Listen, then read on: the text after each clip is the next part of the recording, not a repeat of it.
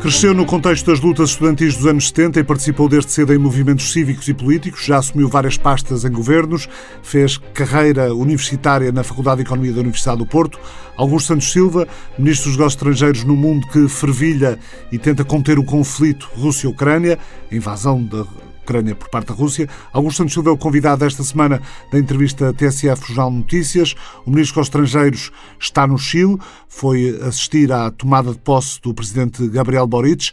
A chamada é melhor que uma chamada telefónica, mas não é o tipo de qualidade de som limpo, cristalino a que habituamos eh, normalmente os ouvintes da TSF. Pelo facto, pedimos as nossas desculpas, mas não conseguimos melhorar uh, a qualidade desta ligação uh, transatlântica. Os esforços diplomáticos têm redundado em sucessivos fracassos, ou pelo menos avanços mínimos, se pensarmos nas questões humanitárias. Quase 5 milhões de refugiados e deslocados internos. A ONU disse sexta-feira ter informações credíveis sobre o uso de bombas de fragmentação por parte das tropas russas. O Ministro dos Estrangeiros eh, continua a acreditar na capacidade de resolução do conflito na Ucrânia através da negociação?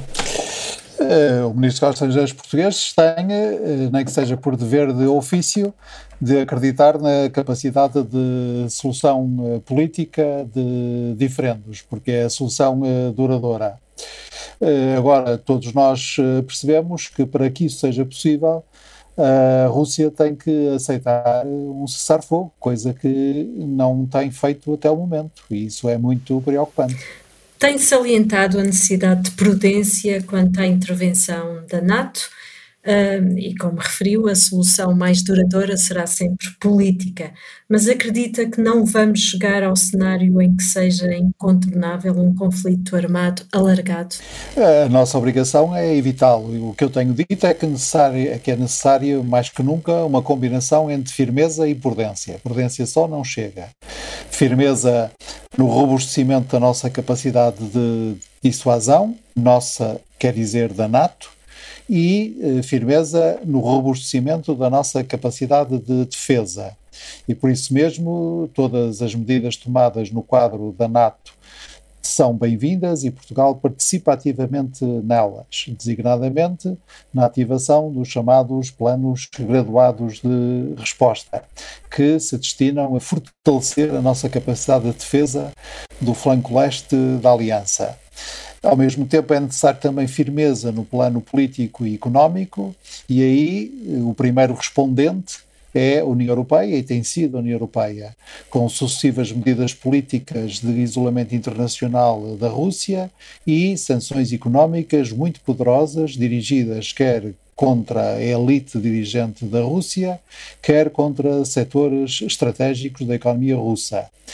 Esta firmeza é, ao mesmo tempo, aquilo que permite que a nossa prudência não seja pusilanimidade, que seja uma ação inteligente, no sentido de evitar que esta guerra que está a destruir a Ucrânia e está a ceifar muitas vidas se transforme numa confrontação militar ainda mais alargada e ainda mais séria. Eh, estamos numa eh, fase de discussão no Conselho Europeu da possibilidade de acelerar a integração da Ucrânia, embora já se tenha percebido que eh, uma coisa é colher a Ucrânia na família europeia, outra coisa é de facto poder haver um regime de exceção que permitisse, em tempo útil, esse acolhimento. Pensa que se justificaria essa exceção num momento tão dramático para o povo ucraniano?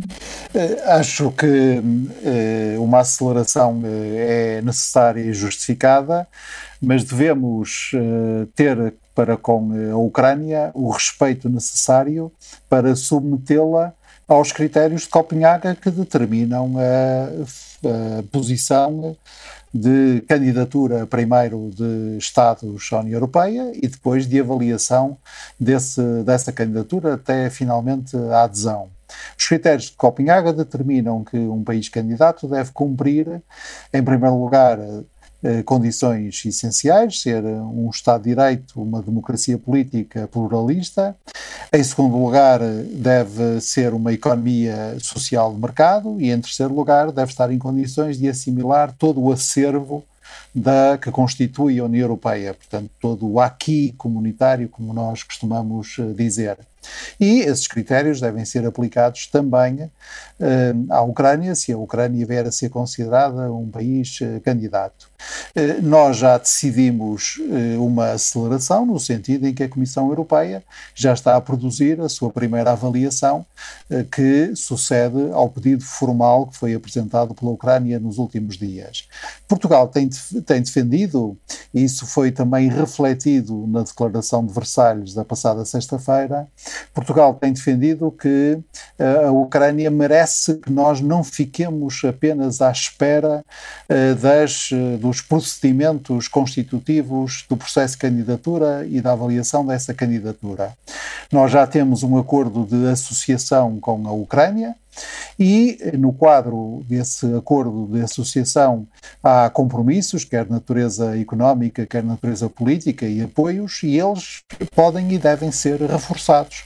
A Ucrânia faz parte da família europeia, estou a citar os líderes europeus do, no Conselho Europeu Informal da passada quinta e sexta-feira, e eh, ela, ela, a Ucrânia, já faz parte da família europeia, também no sentido em que é uh, um país que tem um acordo de associação uh, com uh, a União Europeia. E esse acordo deve ser imediatamente reforçado, independentemente do processo, digamos, mais longo de candidatura à União. Teoricamente, Portugal está pouco exposto ao gás e ao petróleo russo, mas até onde pode ir esta, esta escalada de, de troca de sanções uh, e que setores pensa que poderão uh, eventualmente ser ainda afetados? As sanções não são um fim em si mesmo, as sanções são um meio, neste caso, um meio de pressão. Por isso é que elas são dirigidas eh, cuidadosamente, primeiro eh, ao círculo de poder em Moscovo diretamente responsável pela agressão militar contra a Ucrânia, com as medidas de sancionamento de personalidades eh, russas, que assim vêem congelados os ativos financeiros uh, e outros ativos que têm em território europeu e banidos os seus movimentos no interior do território europeu. As sanções são também dirigidas contra setores estratégicos da economia russa russa que eh, financiam a guerra contra a Ucrânia. Estamos a falar desde logo do Tesouro Russo, do Banco Central Russo, mas também eh, estou a falar da proibição de exportação para a Rússia de bens de duplo uso, isto é, bens civis que podem ser usados também para efeitos militares. E eh, também eh, as sanções não ignoram o papel que a energia, em particular o setor do gás e petróleo, tem no financiamento da guerra eh, perpetrada pela Rússia contra a Ucrânia.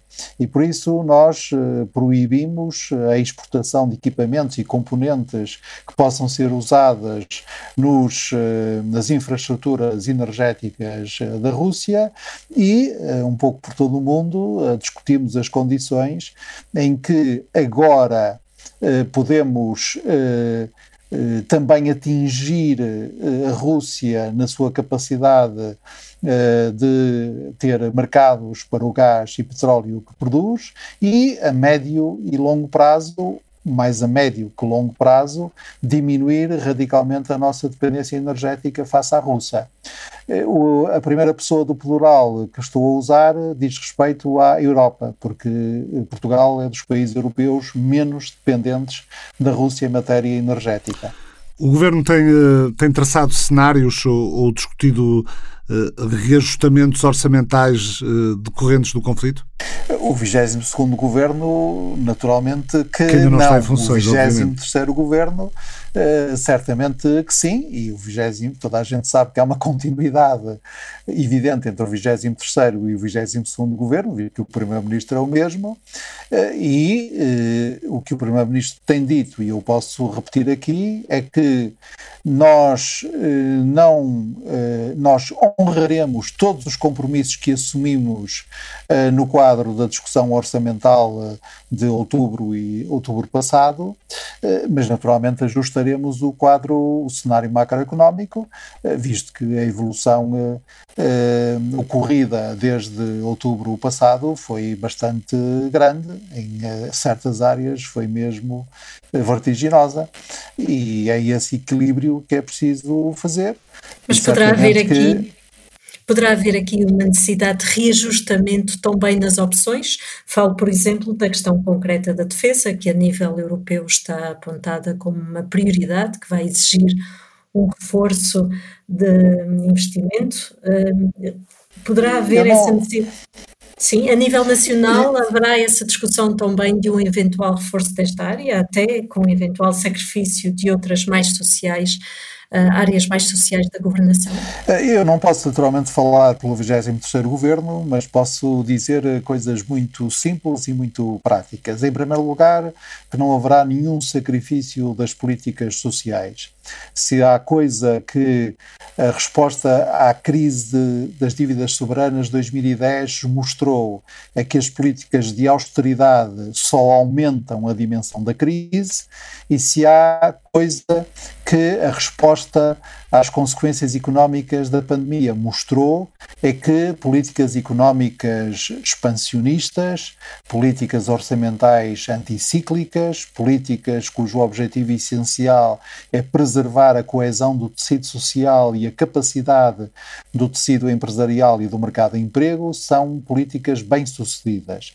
E, portanto, estou certo de que o 23º governo, que será do mesmo partido que o 22º, não hesitará em dizer não a qualquer lógica austeritária como resposta às consequências económicas desta guerra. Ponto 1. Um. Ponto 2. Um, nós uh, chama a atenção porque nós temos um plano de desenvolvimento do nosso investimento em defesa, tomado em uh, respeito pelas decisões acordadas na Cimeira de Gales em 2014 e, portanto, estamos empenhados em chegar próximo dos 2% Uh, em 2024, no que diz respeito ao valor da despesa em defesa sobre o produto, e uh, apresentamos em 2018 um plano bastante pormenorizado de uh, como é que nos vamos, vamos chegar a esse objetivo. E, portanto, já hoje o país está empenhado em aumentar o seu investimento em defesa e segurança e também fazer disso um motor do nosso crescimento económico. Terceiro e último ponto, em matéria de energia, na minha opinião, Portugal não tem que mudar a sua política, porque a sua política seguida por Portugal ao longo de anos tem feito com que nós sejamos dos países menos vulneráveis a esta, esta escalada de preços no petróleo e no gás, porque 60% da eletricidade que nós consumimos já vem de energias renováveis, água, vento e sol, em que o país é, um, é produtor Uh, e uh, nós só temos aumentado a importância das renováveis no nosso país, ao mesmo tempo que diversificamos as nossas importações. É isso, aliás, que explica que por exemplo, a principal companhia portuguesa importadora de petróleo uh, já tenha declarado que vai cessar as importações da Rússia. Eu falo por uh, obediência aos seus valores, mas falo também porque a nossa vulnerabilidade é muito pequena.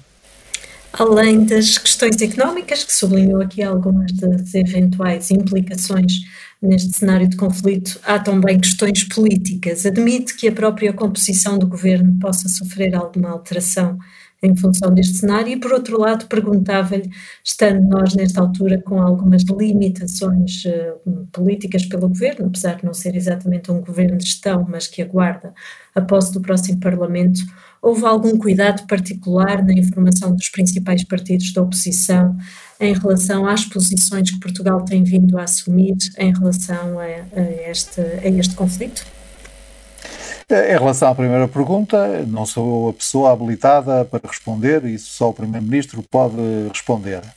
Uh, em relação à segunda pergunta, uh, e sim, sou a pessoa habilitada, uma das pessoas habilitadas para responder, e respondo em dois planos. Em primeiro lugar, uh, nós fazemos questão de ter uma concertação absoluta, permanente, com, os, com o partido que é o maior partido da oposição, o PSD, e informar regularmente os restantes partidos parlamentares, mas em relação ao PSD temos tido a preocupação de uma concertação permanente nesta área que toca o essencial da nossa soberania.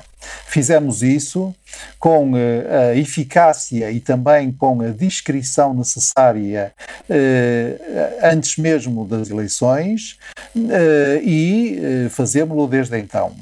Essa concertação é muito importante e dá muita força à posição portuguesa. Além, evidentemente, de termos uh, todo uh, o cuidado em uh, manter não só constantemente informado o Sr. Presidente da República, como também nos articularmos com o Sr. Presidente da República, porque estas são áreas absolutamente fundamentais.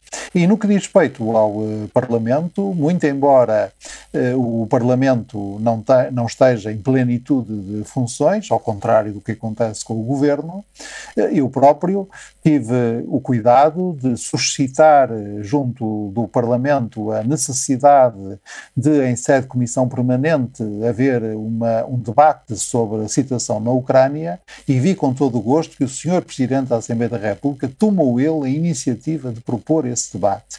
Aliás, na próxima terça-feira tornarei a ir eh, à Comissão Parlamentar, à Comissão Permanente da Assembleia da República e acho isso muito importante porque da mesma maneira que a pandemia não suspendeu nem restringiu o espaço democrático em Portugal, também a guerra na Ucrânia não é razão para restringir o espaço do debate, do escrutínio e fiscalização democrática sobre o governo, pelo contrário é um motivo para reforçar esse debate, esse escrutínio e essa fiscalização. Sr. Ministro, vai ser preciso um Next Generation 2.0, uma bazuca, uma segunda versão da bazuca para enfrentar o que há de resultar desta, desta guerra? Eh, vai ser preciso uh, nós uh, mobilizarmos-nos em primeiro lugar, eh, para apoiar a Ucrânia neste momento, em segundo lugar, para reconstruir a Ucrânia, que é um país que está a ser deliberadamente e maciçamente destruído, e em terceiro lugar, para acomodar uh, as consequências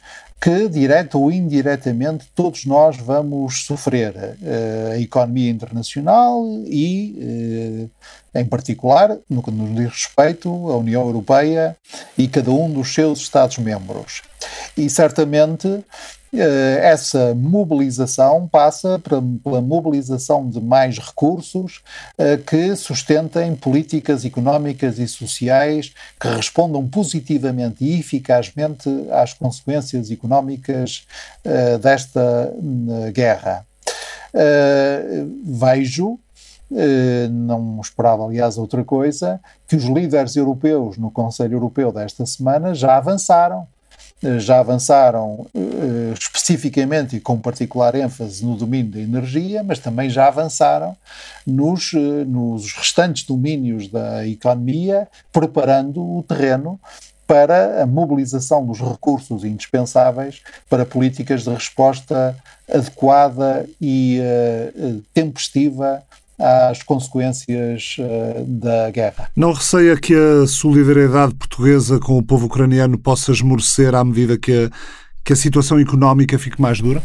Uh, não creio. Uh, sabe que na informação de que eu disponho no momento em que falo, já mais de 2 mil refugiados ucranianos devem ter chegado a Portugal e, e, sendo acolhidos pelos portugueses, num esforço que tem partido da sociedade civil, das autarquias locais, do governo, que tem contado com o apoio de vários ministérios, com o empenhamento pessoal do Presidente da República, com a solidariedade de todos os partidos políticos, e isso constitui pelo menos para mim, constitui um motivo não só de satisfação como de orgulho no meu país.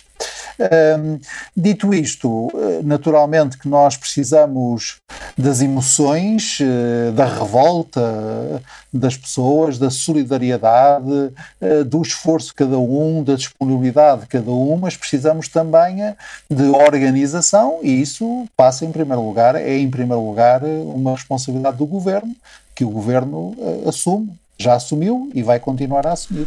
Temos assistido a imagens uh, brutais nestas uh, três semanas de, de, guerra, incluindo bombardeamentos a, a civis, a alvos civis. Uh, o isolamento do regime russo de Vladimir Putin não poderá estar a ter o efeito perverso de motivar decisões ainda mais irracionais nesse sentido do lado de Moscou?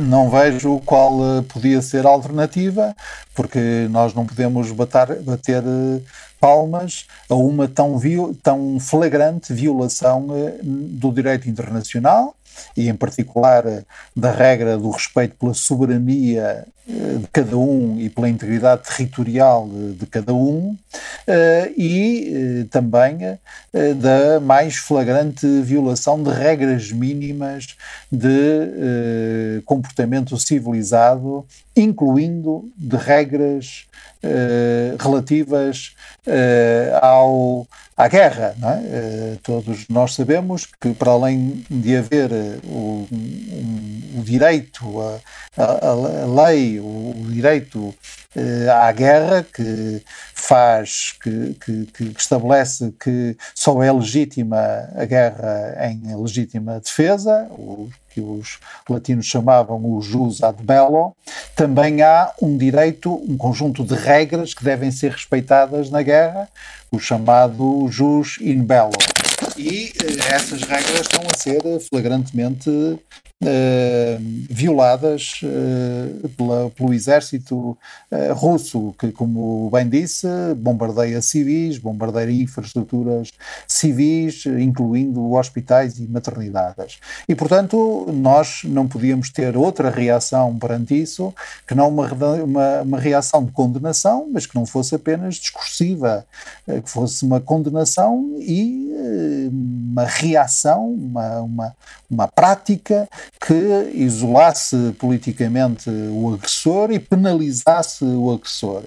Aliás, eh, eh, explicamos em devido tempo, antes da agressão eh, começar, mas no momento em que ela já era uma possibilidade, que eh, uma eventual eh, agressão militar da Rússia contra a Ucrânia eh, teria como consequência um preço muito alto em matéria política e económica a ser pago pelo agressor.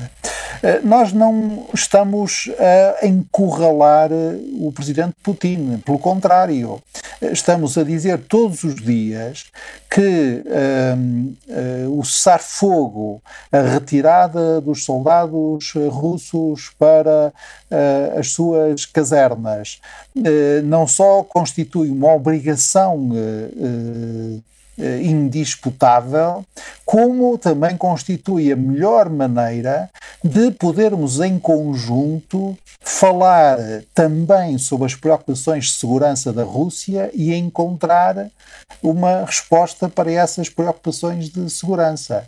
Eu tenho dito e insisto que ninguém contesta o direito da Rússia de achar que eh, a NATO eh, pode constituir para si uma ameaça. Do nosso ponto de vista, não constitui. A NATO é uma aliança defensiva, mas evidentemente que se a Rússia vê a NATO assim, a NATO deve falar com a Rússia sobre essa questão. Também ninguém contesta o direito da Rússia de sustentar que um certo tipo de armamento não deva estar demasiado próximo da sua fronteira. Todas essas questões, as chamadas preocupações de segurança uh, da Rússia em relação à NATO e da NATO em relação à Rússia, uh, têm eh, um quadro para serem discutidas. O ato fundador de 97, se não me falha a memória, e o Conselho NATO-Rússia que dele decorre. Agora, não se pode é querer usar a mão militar para resolver estas questões. E não se pode achar que no século XXI se pode desprezar o direito internacional, se pode sustentar que um determinado país não tem, na prática, direito à sua independência, ou devia ser um país menos porque deixaria de ter o poder de decidir a que alianças quer pertencer, a que, entidade, a que entidades, a que entidades se quer associar e por aí fora. O Sr. Ministro tem estado a falar em comunicação, em, na necessidade de falar e de haver entendimento sobre essas divergências, uh, mas queria perguntar-lhe sobre outra uh, guerra de comunicação no que diz respeito ao fenómeno das fake news e de toda a manipulação de informação de parte a parte. Sabemos que tem havido muita construção de posições políticas sobre informação manipulada por parte da Rússia, mas não considera que há igualmente riscos na guerra em direto que a Ucrânia tem levado para as redes sociais, como é que olha para esta disputa e para a distorção que podemos ter, no fundo, daquilo que efetivamente se passa no terreno? Eu não estabeleço nenhuma equivalência entre a Ucrânia e a Rússia. A Ucrânia é o agredido e a Rússia é o agressor. Eh, e como sustentei no Parlamento, há que dizer isto sem qualquer mas nem qualquer se. A Rússia tem levado a sua campanha de manipulação uh, e de mentira a um uh, extremo tal que auto-se destrói quando o meu colega Sergei Lavrov consegue dizer em Antália que a Rússia não vai atacar ninguém porque a Rússia não está a atacar a Ucrânia, essa afirmação é de tal forma contrária a qualquer mínimo de realidade que eh, eu só me consigo lembrar daquele famoso ministro da informação do Iraque, não sei se ainda se recorda disso. Eh, quanto a o, Tariq Aziz. Sim, quanto a, ao facto de o presidente Zelensky eh, fazer intervenções, de usar vídeos, de filmagens da destruição provocada pela artilharia russa, dos feridos e mortos uh, às mãos da agressão russa uh, estarem a ser utilizados pela Ucrânia também para mobilizar a opinião pública europeia e internacional a seu favor, eu devo dizer que considero isso um direito básico e irrenunciável eh, dos ucranianos e até uma obrigação das suas autoridades, porque é preciso dar a conhecer eh, ao mundo a barbárie que se está a perpetrar eh, hoje na Ucrânia. Eu não tenho nenhuma dúvida sobre isso. A agressão militar à Ucrânia é de uma barbaridade que desafia a consciência moral de qualquer um. As redes sociais, nesse sentido, estão a ser um instrumento até poderoso na mobilização da comunidade internacional. Assumo que há esse, esse peso de, de, conseguirmos ver com toda a clareza o que se passa na Ucrânia? É, eu não, eu, não, não sou propriamente um uh, apóstolo das redes sociais, uh, eu sou mais um apóstolo do jornalismo. Uh, as redes sociais, às redes sociais falta o elemento constitutivo do jornalismo e o seu ingrediente principal e, a, e, o fator principal da sua utilidade pública, que é a mediação. Que é, e, portanto, digo que mais até do que as redes sociais, que não frequento demasiado, eh, me parece que as reportagens eh, que se vê nas televisões, nas rádios, eh, nos jornais, são absolutamente eloquentes do que se passa na Ucrânia. E eu também tenho as minhas fontes e a minha perspectiva.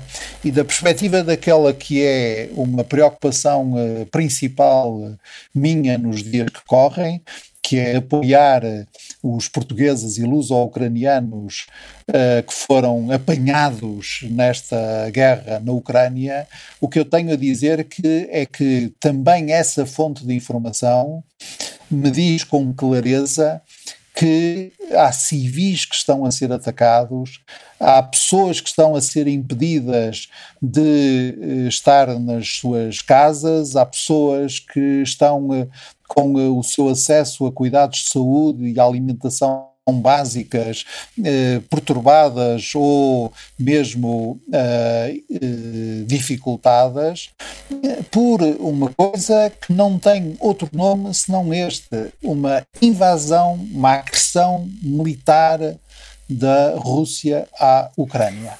Há uma semana, precisamente nesta entrevista, a Presidente da Cruz Vermelha Portuguesa disse ter relatos de bullying sobre crianças russas em escolas portuguesas e esta sexta-feira houve também um comunicado da Embaixada Russa a anunciar essa alegada situação. Uh, entende que pode haver danos colaterais como este de estar uh, a haver alguma. Um, de se tomar o, a parte pelo todo e, no fundo, uh, os imigrantes russos a viverem em Portugal estarem também a ser confundidos com o regime de Putin na Rússia? Sim, pode haver, certamente, e não devem ser confundidos. Devo dizer que não tenho informação que me leve a pensar ou sequer a suspeitar que isso eh, esteja a acontecer com uma dimensão significativa. Mas uh, é preciso, em primeiro lugar, nestas circunstâncias, evitar o ridículo, como aqueles que acham que o Dostoiévski devia deixar de ser lido ou o Tchaikovsky devia deixar de ser tocado, uh, e nós devemos sempre distinguir uh, a guerra de Putin da guerra do povo russo. Não há aqui nenhuma guerra que nós imputemos uh, ao povo russo, até porque nós sabemos que há neste momento milhares de pessoas detidas na Rússia porque ousaram criticar e protestar publicamente contra a invasão uh, da Ucrânia. Portanto, os cidadãos russos merecem-nos todo o respeito, eh, os cidadãos russos que vivem em Portugal eh, merecem não só o respeito como a nossa proteção. Se há qualquer eh, indício de pressão, de, de uh, obstrução, de hostilidade, ele deve ser combatido. Se há alguma ação de natureza criminosa dirigida especificamente a cidadãos russos vivendo em Portugal, as autoridades judiciais e policiais devem fazer o seu trabalho. Uh, mas, mais uma vez, não confundamos as coisas. Uh, hoje, quem está a morrer e está a morrer porque está a ser morto são uh, milhares de cidadãos na Ucrânia, quer militares, quer civis, uh, cujo único crime é desejarem serem uma nação livre, independente, democrática e gostarem da Europa e dos valores europeus. Parece que é esse o crime uh, que uh, o senhor Putin uh, pretende punir. Porque na prática é isto que sucede. Há um país com 50 milhões de habitantes, uma, um dos países maiores da Europa, que quer ser independente, quer ter o seu território eh, protegido e administrado, como é próprio de um país independente por si próprio, que se quer aproximar dessa Europa da democracia, do Estado de Direito, do pluralismo, da, da paz, que a União Europeia consubstancia melhor e exprime melhor que ninguém, e, e, e, eu acho que isso não é crime nenhum. E isso não é nenhuma razão para esse país ser invadido por outro. O senhor ou o seu Ministério têm mantido contactos com a Embaixada da Federação Russa em Lisboa? Sim, uh, por exemplo, na semana passada, uh, desde, desde, logo para uh, exprimir no dia seguinte ao início da, da invasão o nosso protesto mais veemente e formalizado devidamente por escrito contra a agressão militar dirigida contra a Ucrânia. Mas sim, nós temos, nós temos uh, relações uh, diplomáticas e eu insisto sempre neste ponto, não é monomania minha, mas é muito importante salientá-lo é que a diplomacia eh, não existe para que os amigos eh, se cumprimentem entre si, troquem abraços eh, e confirmem regularmente a proximidade das suas posições. A diplomacia existe também e talvez sobretudo para tratar das dificuldades e para tentar encontrar soluções políticas e pacíficas e duradouras para os diferendos que podemos ter e para a conflitualidade que também uh, anima, uh, anima no sentido em que é uma característica permanente das relações internacionais. E, portanto, uh, nós temos contactos com representações diplomáticas em Lisboa e as nossas representações diplomáticas das diferentes capitais têm contactos nessas capitais e eu próprio tenho contactos pessoais quer eh, as circunstâncias da nossa relação bilateral ou multilateral sejam positivas, quer sejam negativas. E eu, quando em junho passado, em maio, junho passado, eh, estive eh, dois dias na Rússia, tive uma reunião prolongada com o meu colega ministro dos Estrangeiros da Rússia, intervim com ele num, num, num seminário público na, na Rússia, fui, fizemos juntos uma conferência de imprensa, vivíamos um período que já era um período muito negativo nas relações entre a União Europeia e a Rússia, em particular depois da, da, da recepção, que me dispenso de comentar, feita ao nosso voto representante de Portugal. Portugal na altura, a presidência do Conselho da União Europeia e, por isso mesmo, o contacto tinha que se fazer, o trabalho conjunto tinha que se fazer. No, no caso do, do envenenamento de Sergei Yulia Skripal atribuído ao Kremlin, alguns países apressaram-se a expulsar diplomatas russos.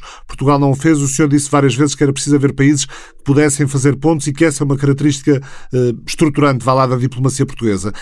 Isso coloca Portugal numa posição privilegiada para fazer parte de um processo denuncial internacional para ajudar a uma solução neste conflito ou pensa que a dimensão do país não o permite? Então, eu, em primeiro lugar, eh, queria não corrigir, mas eh, esclarecer ou dizer tudo a propósito da reação ao caso Skidpal, porque vejo regularmente na imprensa descrever a reação portuguesa como se fosse uma, uma reação singular. Portugal fez, ao seu nível nacional, exatamente o mesmo que a União Europeia fez ao seu nível. Chamou para consultas o seu embaixador em Moscou. Nós não procedemos a nenhuma expulsão de diplomatas eh, russos, nem reduzimos a nossa embaixada em Moscovo. Como sabe, as nossas embaixadas trabalham sempre com meios que nós consideramos essenciais e fizemos ao nível nacional o que fizemos ao nível europeu, que foi chamar para consultas o nosso embaixador em eh, Moscovo. Um, fazemos isso porque entendemos que só em uh, circunstâncias últimas é que o contacto diplomático deve ser uh, quebrado. Uh, neste momento, o único país do mundo com o qual Portugal não tem contacto diplomático desde há quatro anos ou cinco anos é a Coreia do Norte. de resto, mesmo nas circunstâncias mais difíceis do nosso relacionamento bilateral, por exemplo, com a Venezuela, o trabalho do embaixador português na Venezuela e o trabalho do embaixador venezuelano em Lisboa foram absolutamente essenciais, insisto, nos problemas que nós precisamos de agir ainda com mais denodo. Uh, Portugal tem uma posição uh, que é muito estimada, porque é ao mesmo tempo uma posição de clareza absoluta. Toda a gente sabe, quando fala com Portugal, que o espaço de Portugal é a União Europeia, é a NATO e é a CPLP, e não vale a pena ter nenhuma ilusão uh, que essa tripla ancoragem do país alguma vez seja posta em causa, mas ao mesmo tempo toda a gente sabe que nós somos um país equilibrado e é um país cuja história e cuja contemporaneidade abriu a todo o mundo. Temos portugueses em praticamente todos os países do mundo, temos uma história que nos levou aos contactos com todos os continentes do mundo e sentimos-nos à vontade, quer quando falamos com japoneses, com americanos, com senegaleses, com russos, com noruegueses e por aí fora. Hoje foi anunciada a detenção do líder da comunidade judaica do Porto, no âmbito da investigação sobre a obtenção de nacionalidade portuguesa por judeus sefarditas. É, aliás, um processo com algum mediatismo, uma vez que um dos empresários, por exemplo, que obteve a nacionalidade neste processo foi Abramovich. É um processo que pode pôr em causa algumas ligações eventualmente perigosas aos oligarcas russos ou algumas das personalidades que neste cenário eh, estão a ser confrontadas com sanções? São duas coisas totalmente diferentes.